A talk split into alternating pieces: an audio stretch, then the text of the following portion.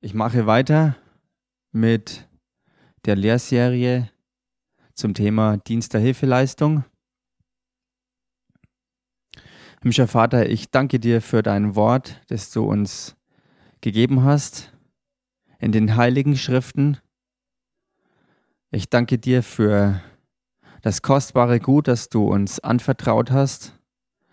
Und ich danke dir in dem Namen Jesus dafür, dass es gegeben ist, um wirklich deinen Plan und das Leben, das du in Christus für jeden geplant hast, hervorbringt. Ich danke dir, dass du es austeilst, dass du jetzt heute Abend in jedes Herz hineinsprichst und dass du auch zu jedem sprichst, der diese Botschaft dann später auch hören wird. Ich danke dir für mächtigen Segen, den du reingelegt hast und den du hervorrufst, Vater, in dem Namen Jesus.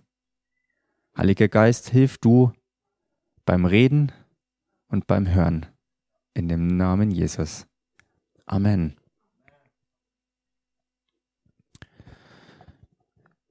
Ja, wir hatten letztens aufgehört gehabt im zweiten Buch der Könige und ich habe euch nur kurz noch ähm, zwei Schriftstellen angegeben gehabt.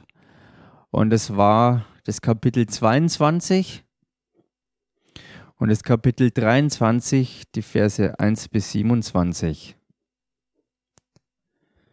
Das werden wir jetzt nicht alles im Einzelnen durchlesen, sondern ich gebe es einfach jedem an die Hand sich das mal selber gründlich durchzulesen, weil es eine richtig schöne, gute und ja relativ ausführliche Zusammenstellung ist von dem, was man so aus dem Thema Dienst der Hilfeleistung rausholen kann. Beziehungsweise was das mit uns machen kann, wo es uns ein ja, wie so ein Blueprint vor Augen führt, wie es aussehen kann, dass das praktisch umgesetzt wird, was Dienste Hilfeleistung beinhaltet. Natürlich gibt es noch weit mehr, aber einfach mal zum Selbststudium für jeden Einzelnen. Zweites Buch der Könige, das Kapitel 22 und im Kapitel 23 die Verse 1 bis 27. Und ich möchte mit euch mal mit hineinnehmen, was mir so alles vor Augen geführt wurde. Es geht schon mal gleich los bei mir in der Schlachter Bibelübersetzung da steht nämlich über dem Kapitel 22 eine Überschrift und die heißt hier König Josia von Juda und die Ausbesserung des Tempels.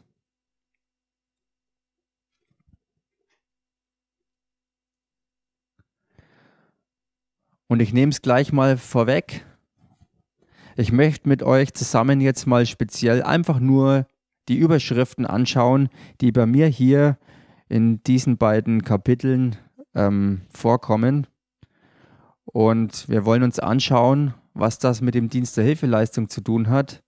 Und vor allem im Hinblick darauf, wenn man das Ganze, was da inhaltlich vorkommt, sinnbildlich überträgt auf den Leib Christi heutzutage. Schauen wir es uns mal an. König Josia von Juda und die Ausbesserung des Tempels. Wer andere Übersetzungen hat, der findet es natürlich nicht so, aber man kann es sich einfach mal anhören. Bei mir steht so drin und ich habe da Inspiration bekommen. Ausbesserung des Tempels. Das ist ein, eine ganz, ganz, ganz notwendige Angelegenheit gewesen. Und nicht nur notwendig, sondern auch sehr, sehr umfangreich, sehr, sehr aufwendig, sehr zeitintensiv und auch sehr kostspielig. Und ich habe ja schon gesagt gehabt, wenn wir uns das Ganze mal anschauen auf dem Hintergrund, dass man das auch übertragen kann auf unsere heutige Zeit, wo ja dieser steinerne Tempel so in der Form ja nicht mehr steht, weil ein Wechsel stattgefunden hat, seitdem Jesus Christus sein Leben für uns geopfert hat und aus den Toten auferstanden ist und dieser Vorhang im damaligen Tempel von oben nach unten zerrissen ist, so dass das Allerheiligste sozusagen offen gelegen hat. Freier Zugang war. Die Übertragung auf den Leib Christi. Der Leib Christi ist der Tempel Gottes. Der Leib Christi ist der Tempel des Heiligen Geistes. Und was meine ich jetzt damit? Beziehungsweise, was will der Herr uns damit sagen, wenn es jetzt hier heißt, die Ausbesserung des Tempels?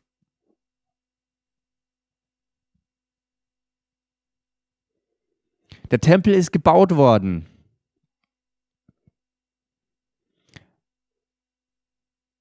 Aber die Zeit hat auch Schäden hinterlassen. Und der Leib Christi ist ein geistiger Tempel, aber er ist vom Herrn so gestaltet, dass er durch die Menschen, die auf der Erde leben, sichtbar wird für die Welt. Amen. Und so können wir das jetzt nehmen, dass Ausbesserungen nötig sind, damit der von Gott geplante Glanz die Ausstrahlung und die Kraft und der eigentliche Zweck dieses Tempels in sich selbst Nummer eins geschlossen ist und Nummer zwei sichtbar für die Welt. Amen.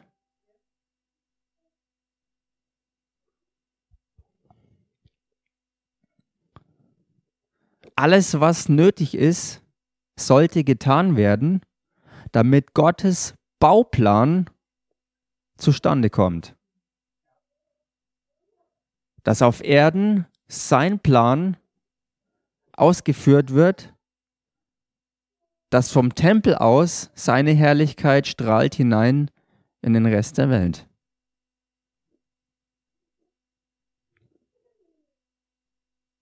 Das war der Auftrag des Volkes Gottes aus seiner Herrlichkeit hervor, in die Welt rauszugehen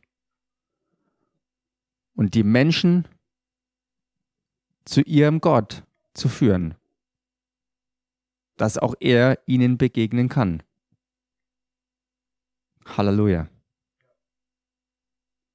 Das ist zusammengefasst eigentlich der Zweck und der Grund für den Dienst der Hilfeleistung.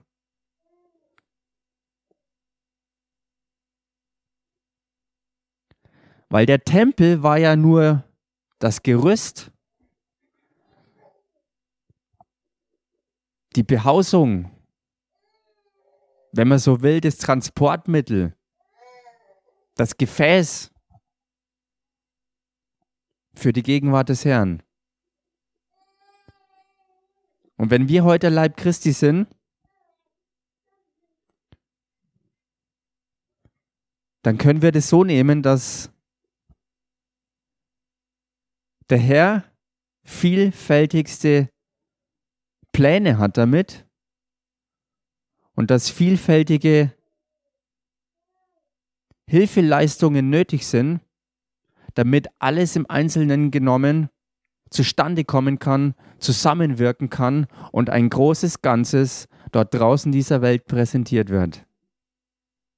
So hat er uns gemacht, als einzelne Glieder am Leib, zusammen der Tempel zusammenwirkend, damit sein Plan zustande kommt und dass seine Herrlichkeit daraus strahlt, dass sein großer Name der Welt verkündet wird. Amen.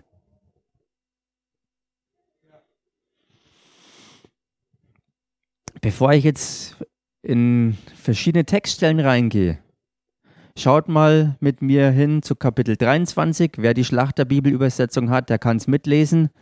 Wer sie nicht hat, dem lese ich es einfach vor, was hier bei mir geschrieben steht. Da steht nämlich, Josua macht einen Bund mit dem Herrn und bekämpft den Götzendienst. Das ist grob zusammengefasst eine weitere Komponente, worauf Dienst der Hilfeleistung abzielt. Es ist ein Dienst, der im Bund mit dem Herrn geschieht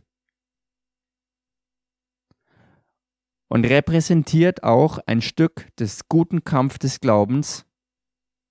Damals war es hier weit verbreiteter Götzendienst.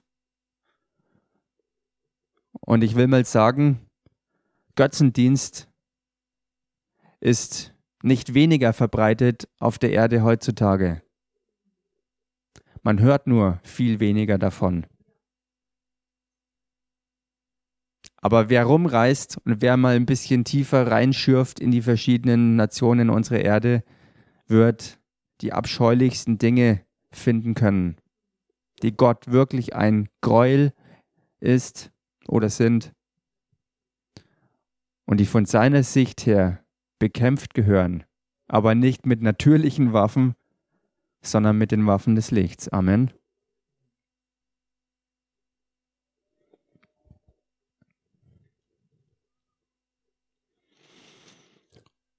Und zu guter Letzt die Überschrift im Kapitel 23 vor dem Vers 21, da steht bei mir, Josia feiert das Passa.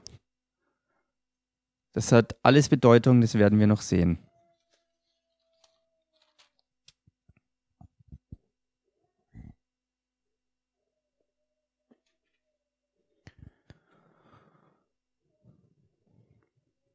Zunächst einmal möchte ich euch mit reinnehmen in 2. Könige Kapitel 22 und hier der Vers 2. Da steht, und er tat, was recht war in den Augen des Herrn und wandelte in allen Wegen seines Vaters David und wich nicht davon ab, weder zur rechten noch zur linken. Und hier taucht sie wieder auf, die wohlbekannte Brechstange der Treue. Die zieht sich von vorne bis hinten durch. Wenn man es finden will, dass Gottes Willen getan wird und dass seine Herrlichkeit und sein Segen sich breit machen will breit machen soll. Er wich nicht davon ab, weder zur rechten noch zur linken. Das heißt mit anderen Worten, ganz egal, er hat sich wie so ein Bullterrier festgebissen an dem, was Gott wohlgefällig ist, was heilig und gerecht ist. Amen. Und das ist das, was unseren gesamten Dienst durchdringen muss. Nicht nur den Dienst der Könige und der Leute im fünffältigen Dienst, sondern alles.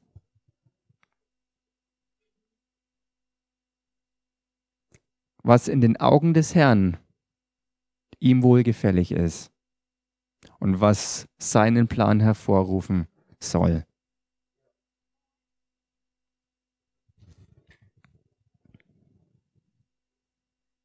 Halleluja.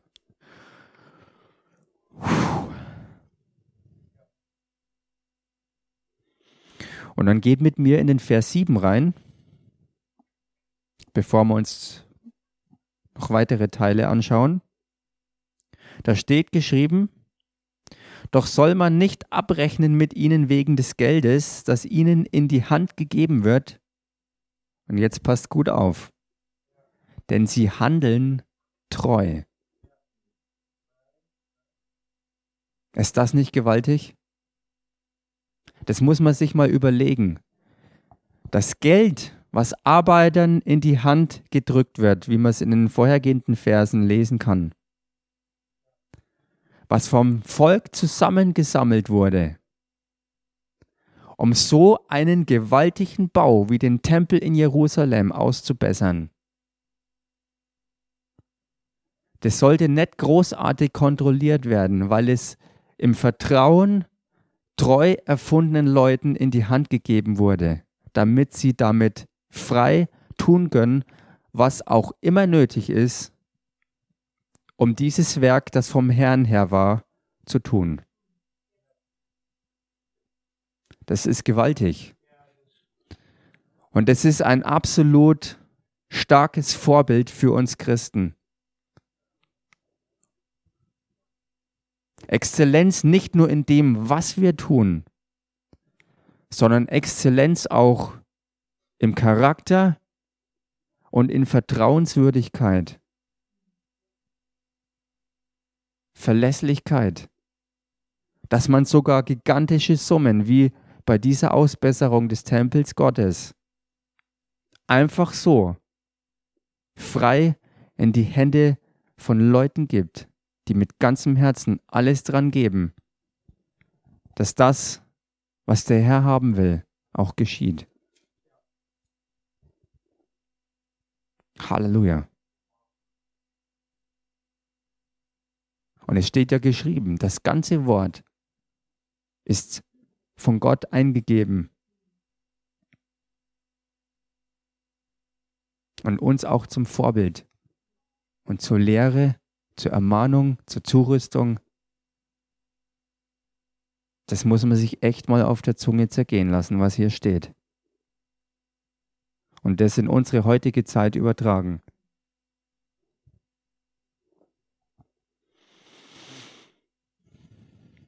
Okay. Wenn man das im Zusammenhang durchliest, dann kann man sehen, dass eine ganze Kette hier beschrieben wird, angefangen von ganz oben vom König.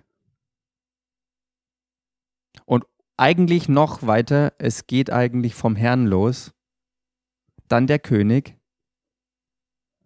Und dann verschiedene Autoritätsebenen.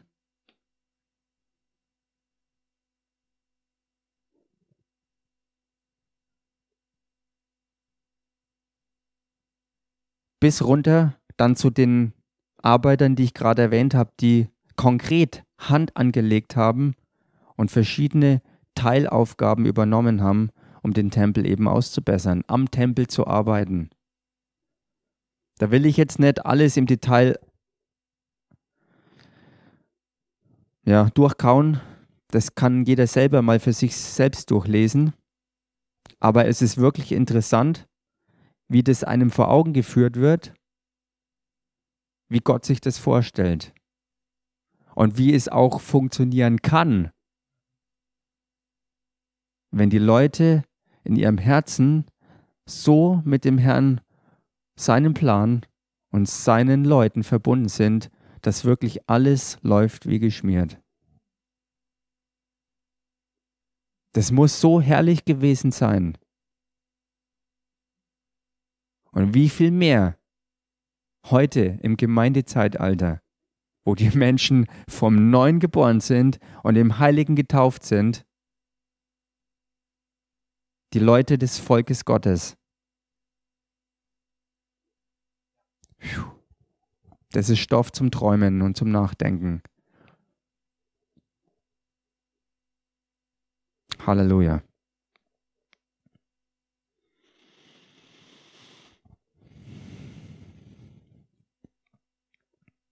Nebenbei bemerkt, schaut euch mal die Fußnote an, wer die Schlachterbibelübersetzung hat.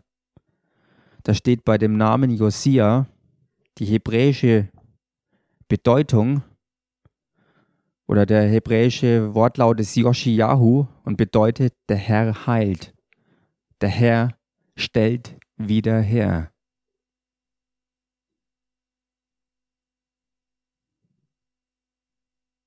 So sollen wir auftreten, so sollen wir funktionieren, dass er sich genau so zeigen kann auf Erden.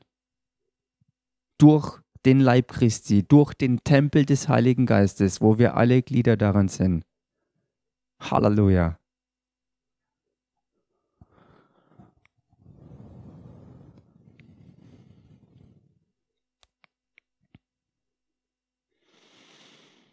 Wenn wir rübergehen und uns ab Vers 8 diesen Abschnitt anschauen, da kann man dann eine weitere Komponente sehen. Da kommt nämlich dann der Hohepriester ins Spiel. Da kommt es ins Spiel, dass das Buch des Gesetzes wieder auftaucht.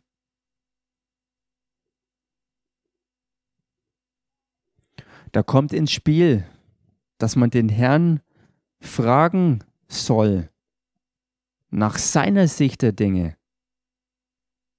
nach seinen spezifischen Anweisungen, nach seiner Richtungsweisung, nach der Zukunft, wie sie beim Herrn aussieht.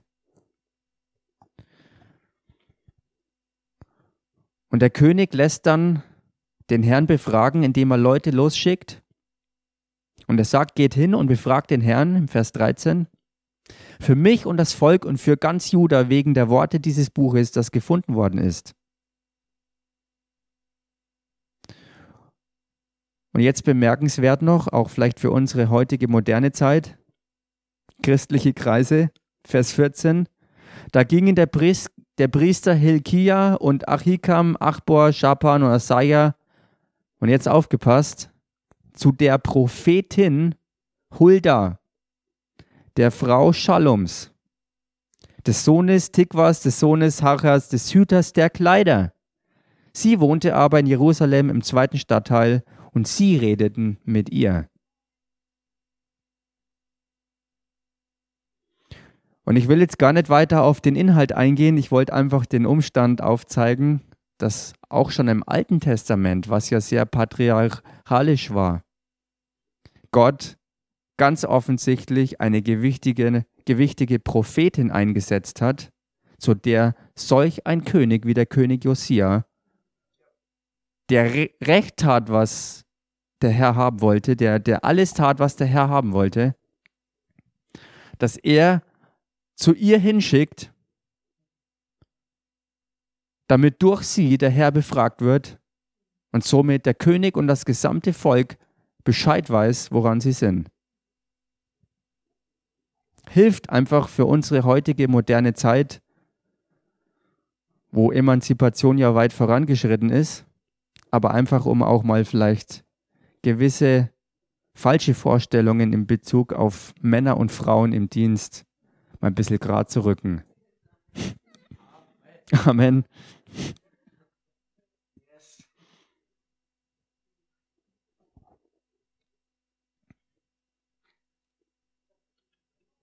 Wohlgemerkt, die Kette war Gott der Herr, König Josia, der hohe Priester, dann das Wort selbst, dann die Gesandten, dann die Prophetin und die ganze Kette wieder zurück. Interessant.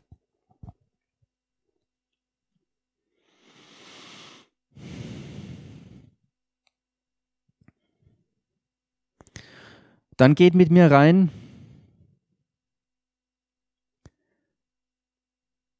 In Vers 3 im Kapitel 23.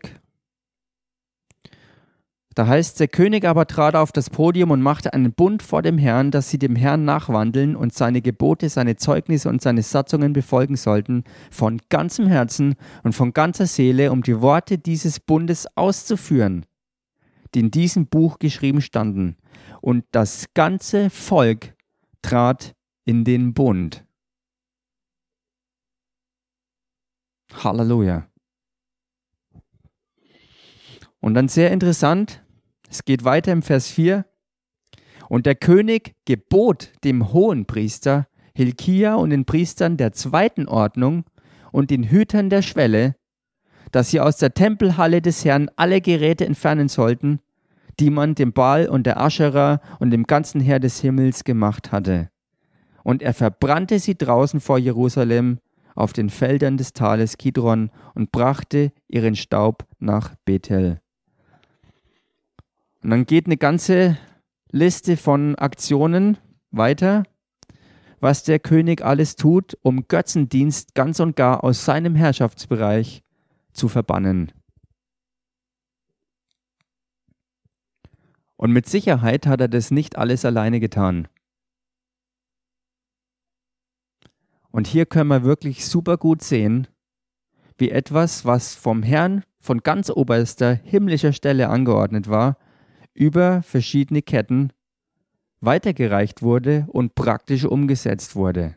Und hier können wir sehen, dass wirklich jeder Einzelne dabei seinen Platz und seine Wichtigkeit hatte, dass das insgesamt zustande kommen konnte. Und da sind wir wieder beim Dienst der Hilfeleistung. Den, den gäbe es ja nicht, wenn er nicht nötig wäre. Und wenn er nötig ist, dann ist er wichtig und kostbar. Und keine kleine Nebensache. Amen.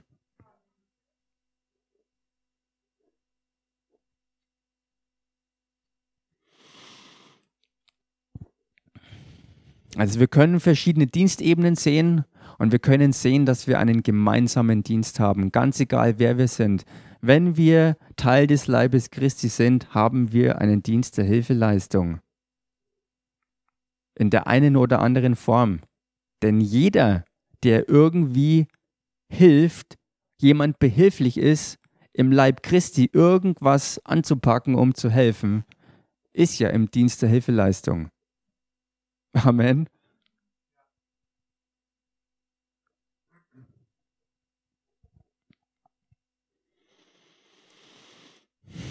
Wir können hier super aufgeteilt sehen, die Regierungskompetenzen und die Autoritäten und geistige Kompetenzen und Autoritäten. Wir können Frauen- und Männerdienst sehen.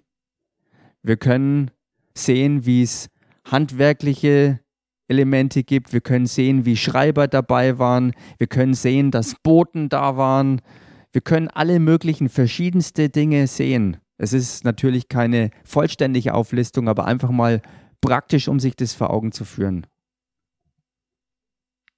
Wie es ausschauen kann. Und da kann jeder bestimmt für sich an der einen oder anderen Stelle was rausnehmen. Fürs eigene heutige Leben und den eigenen Dienst.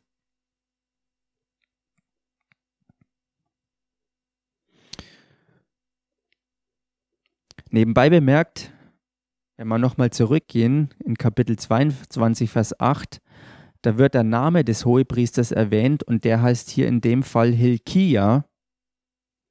Und die Wortbedeutung ist, und das ist so interessant jetzt hier in diesem Zusammenhang, mein Teil ist der Herr. Warum sage ich das? Weil hier schon die Belohnung drin steckt. Mein Teil ist der Herr. Ist etwas, was öfters in der Bibel vorkommt und es redet von dem, dass der Herr Belohner ist, dass der Herr zuteilt, dass der Herr versorgt, dass der Herr überschüttet mit seinem Segen. Und das mittendrin in dieser ganzen Kulisse des Baus und der Ausbesserung des Tempels. Behalten wir das im Hinterkopf. Halleluja.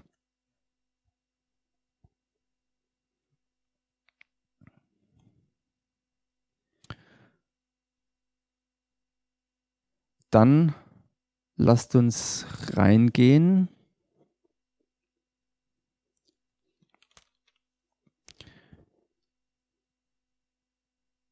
Auf die andere Seite, zumindest in der Schlachterbibel, zweites Buch Könige, Kapitel 23, Vers 21.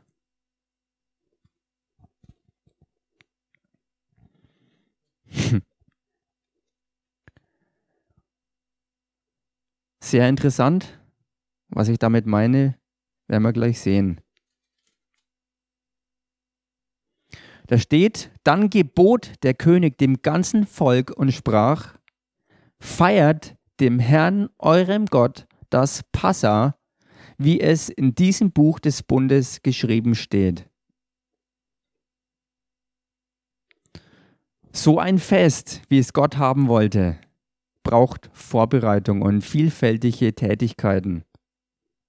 Das hat nicht einer allein gemacht und alle anderen haben sich dann an den Tisch gesetzt und gegessen, sondern da haben viele Leute zusammengeholfen, dass das, was der Wille des Herrn war, zustande kam.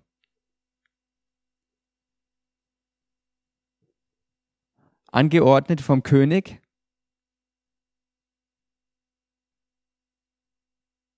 Und das Volk hat mitgezogen. Und das ist ein herrlicher Blueprint für uns heute. Und ich finde es interessant, dass ausgerechnet hier an dieser Stelle das auch so erwähnt wird, weil Josia wollte nicht nur, dass all das Negative entfernt wird, sondern er wollte auch, dass das Gute des Herrn wieder in den Fokus kommt. Die Erinnerung an den Bund, die Erinnerung an die Befreiung, die Erinnerung daran, dass sie Volk Gottes sind, was erlöst ist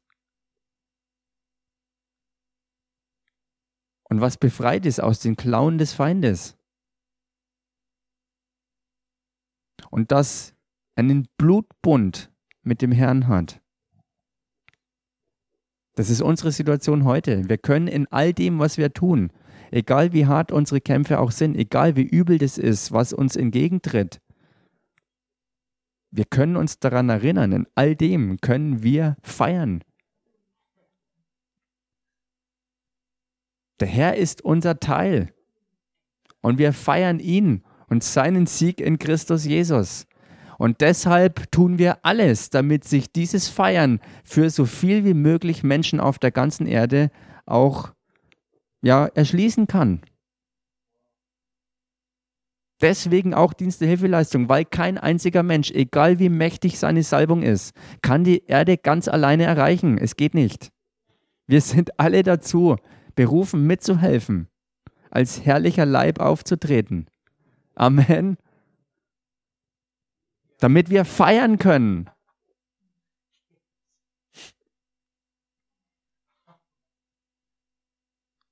Damit wir es erleben, dass der Herr einen Bund mit uns geschlossen hat, einen Segensbund durch das Blut Jesu Christi. Halleluja. Das ist Sprit für den Dienst, ich sag's euch.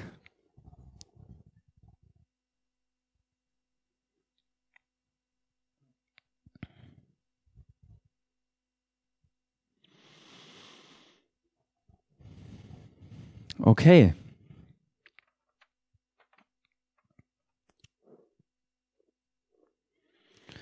Dann möchte ich noch ganz kurz mal zurückkommen auf etwas, was ich vorhin schon angesprochen hatte, und zwar die Brechstange, die wir ja schon öfter gesehen hatten, die Treue. Diese Treue war ja etwas, was sich über Jahre hin entwickelt hat. Wir hatten es bei Elia und Elisa gesehen. Wir hatten es gesehen als Grundlage all der Arbeiter, und zwar egal in welcher Ebene, die am, am, an der Ausbesserung des Tempels mitgearbeitet haben. Und diese Treue, die ist, das ist eine geistige Kraft. Aber sie braucht ja auf der Erde auch irgendwie einen praktischen Start oder irgendwo einen, einen Anknüpfungspunkt, wo wir, wo wir uns damit verbinden können, wo wir sehen können, wie zeigt sie sich, wie können wir da reingehen? Wir können, wie können wir diese Treue in unserem Leben wirklich zur Wirksamkeit bringen? Was können wir tun, um da einzutauchen? Treue Mitarbeiter im Leib Christi zu werden. Treue Soldaten des Lichts, treue Diener des Herrn, treue, verlässliche, kraftvolle, gesalbte Kinder Gottes.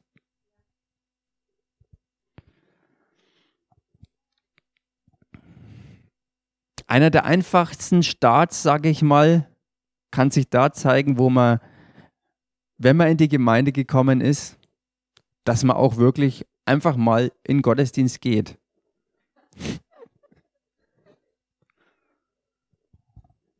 Regelmäßig in den Gottesdienst zu kommen, das ist schon mal ein Start, wo man Treue üben kann. Da musst du gar nichts machen, außer kommen, reinsetzen, zuhören und wieder gehen. Du musst nicht mal was sagen, keinen Fingerkrumm machen, sondern einfach nur reinkommen, aufnehmen und wieder gehen.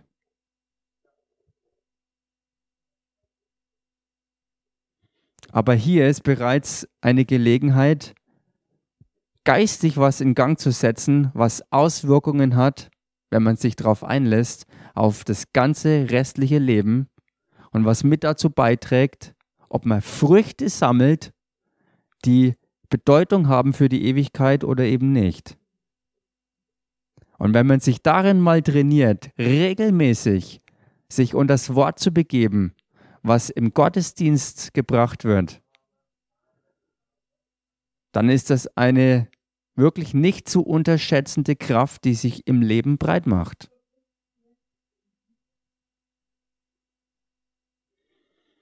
Und wenn man auf den Geschmack gekommen ist, was das Wort überhaupt sagt, was das Wort ist, was das Wort tut, dass Christus das Wort eine lebendige Person ist, die mit uns in Verbindung steht durch den Glauben und die sich ausleben will in uns. Wenn man auf diesen Geschmack mal gekommen ist, dann kann man Treue weiter ausbauen, indem man selber für sich sorgt, dass man in der Bibel liest, sich selbst mit dem Wort füllt, dass man selbst ein Gebetsleben entwickelt. Und jede einzelne Saat, jeder einzelne Schritt dabei hat Auswirkungen. Und Treue wird gebaut und gebaut und stärker und größer und immer fester.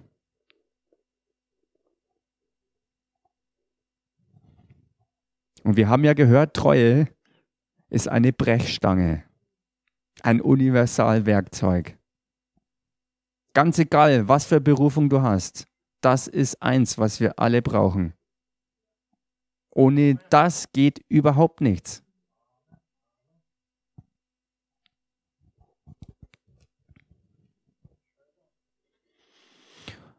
Und wenn man das mal eine Weile lang gemacht hat und merkt, wow, mein Leben verändert sich irgendwie, es ist nicht mehr so, wie es früher war und es ist besser jetzt, als es früher je gewesen ist.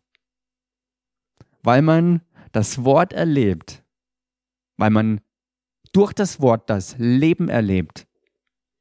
Man erlebt das Leben in Form des Wortes und man erlebt das Leben in sich drin weil man anders geworden ist, weil man eine neue Person ist. Und dann erkennt man auf einmal, hey, ich könnte ja mal mich einbringen, ich könnte mal eine kleine Aufgabe anpacken. Ich könnte mal einen Finger krumm machen und einen Besen in die Hand nehmen. Oder ich könnte mal einfach Stühle rumräumen oder was auch immer. Einfach eine kleine Sache. Und wenn ich regelmäßig in Gottesdienst gehe, dann kann ich auch regelmäßig mithelfen. Es wird ja niemanden aufgezwungen, sondern man kann das erkennen, dass es hier etwas gibt, was kostbar ist, weil hier Reich Gottes gebaut wird, weil hier Tempel Gottes gebaut wird. Und damit meine ich jetzt nicht, dass hier Menschen gebaut werden, sondern hier wird für den Leib Christi gesorgt. Hier wird sozusagen die Behausung versorgt. Der eigentliche Sinn des Tempels damals war ja auch nur, dass in der Bundeslade die Gegenwart Gottes auf Erden konkret da war alles draußen herum war ja nur hindeutend darauf, was im Allerheiligsten tief verborgen war. Halleluja. Und so ist es heute ähnlich, nur mit dem Unterschied, dass es halt kein Steingebäude ist, sondern ein Menschengebäude. Das diese Herrlichkeit trägt. Aber die Herrlichkeit soll nach draußen gebracht und gezeigt werden. Und dazu braucht es logischerweise in dieser natürlichen Welt eben Dinge, die das auch ja, in die Wege leitet. Halleluja.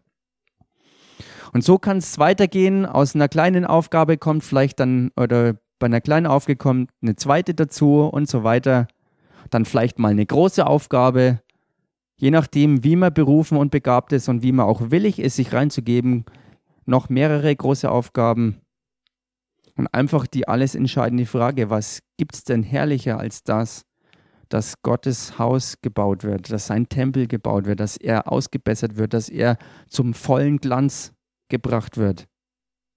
Dass man den Leib Christi baut und alles für den Leib Christi. Stellt euch mal bewusst diese Frage, was gibt es denn herrlicheres als genau das?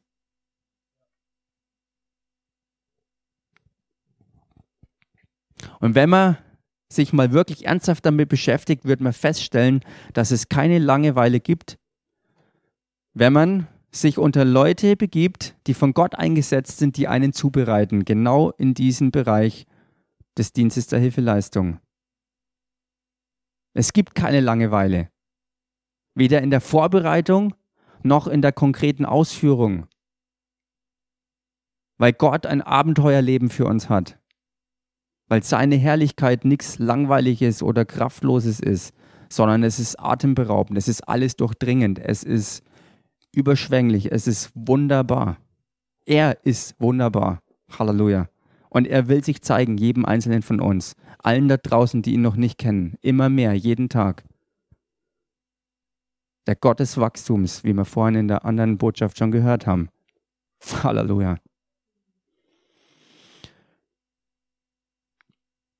Und durch diese Treue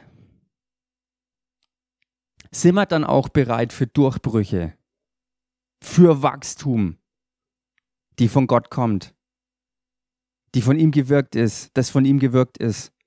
Und die Erfüllung unserer Lebensbestimmung kann sich dann zeigen, weil wir bereit sind.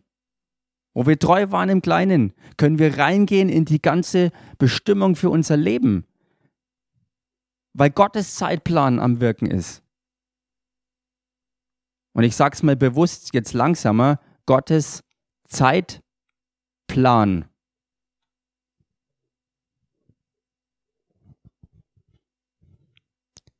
Darin können wir die wahren Bestandteile unserer Identität in Christus erkennen, so wie sie hervorkommen, weil wir bereit sind, dass das, was innen drin als Same, als DNA in geistiger Form schon da ist, dass sich all das nach außen hin zeigen kann. Und was wir dabei erleben ist, dass dann Liebe und Frieden und Freude in einer Dimension erlebbar werden, wie wir sie bis dahin nicht erlebt haben.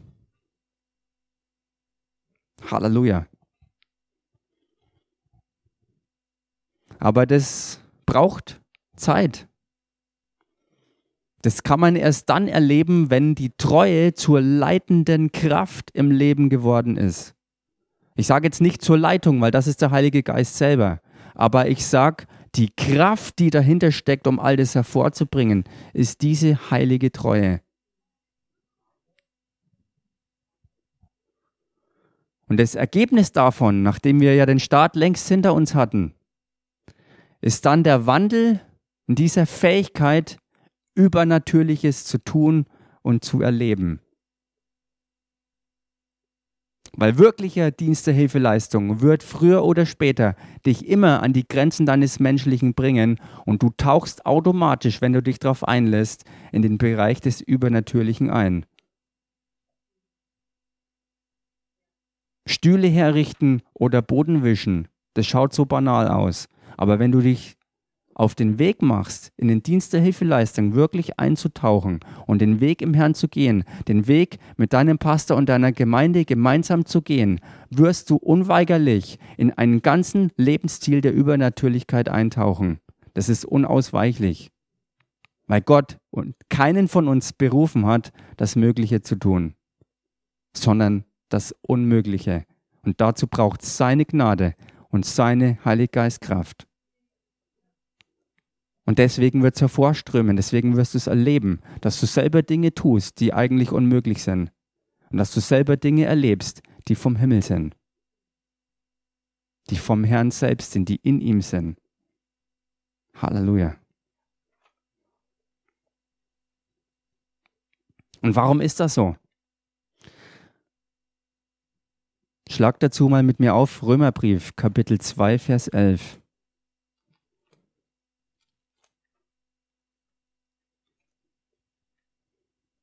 Da steht dieser altbekannte Satz, Römerbrief Kapitel 2, Vers 11, denn bei Gott gibt es kein Ansehen der Person. Und jetzt blättert, oder nicht blättert, sondern jetzt geht einen Vers zurück, Vers 10. Herrlichkeit aber und Ehre und Friede jedem, der das Gute tut. Zuerst dem Juden, dann auch dem Griechen. Noch weiter zurück, Vers 7. Denen nämlich, und jetzt kommt's, die mit Ausdauer im Wirken des Guten Herrlichkeit, Ehre und Unvergänglichkeit erstreben. Ewiges Leben. Ewiges Leben bedeutet nicht irgendwann in der Zukunft fängt's an, sondern ewig bedeutet ewig und es beinhaltet dein Jetzt. Du wirst das Leben vom Herrn ernten. Jetzt. Halleluja. Okay dann mache ich jetzt an dieser Stelle Schluss. Die Zeit ist für diese Einheit zum Ende gekommen und dann machen wir an dieser Stelle beim nächsten Mal weiter. Halleluja. Danke, Vater, für dein Wort. Danke für dein Reden und dein Zurüsten durch gesunde Lehre. Ich danke dir, dass du Menschenherzen anrührst, durchdringst, inspirierst und dass du Glaubenden wirklich diesen Sprit gibst, vorwärts zu gehen, zu helfen, Entscheidungen zu fällen, die deinen Willen widerspiegeln. Ich danke dir in dem Namen Jesus für dein Wirken. Halleluja. In Jesu Namen. Amen.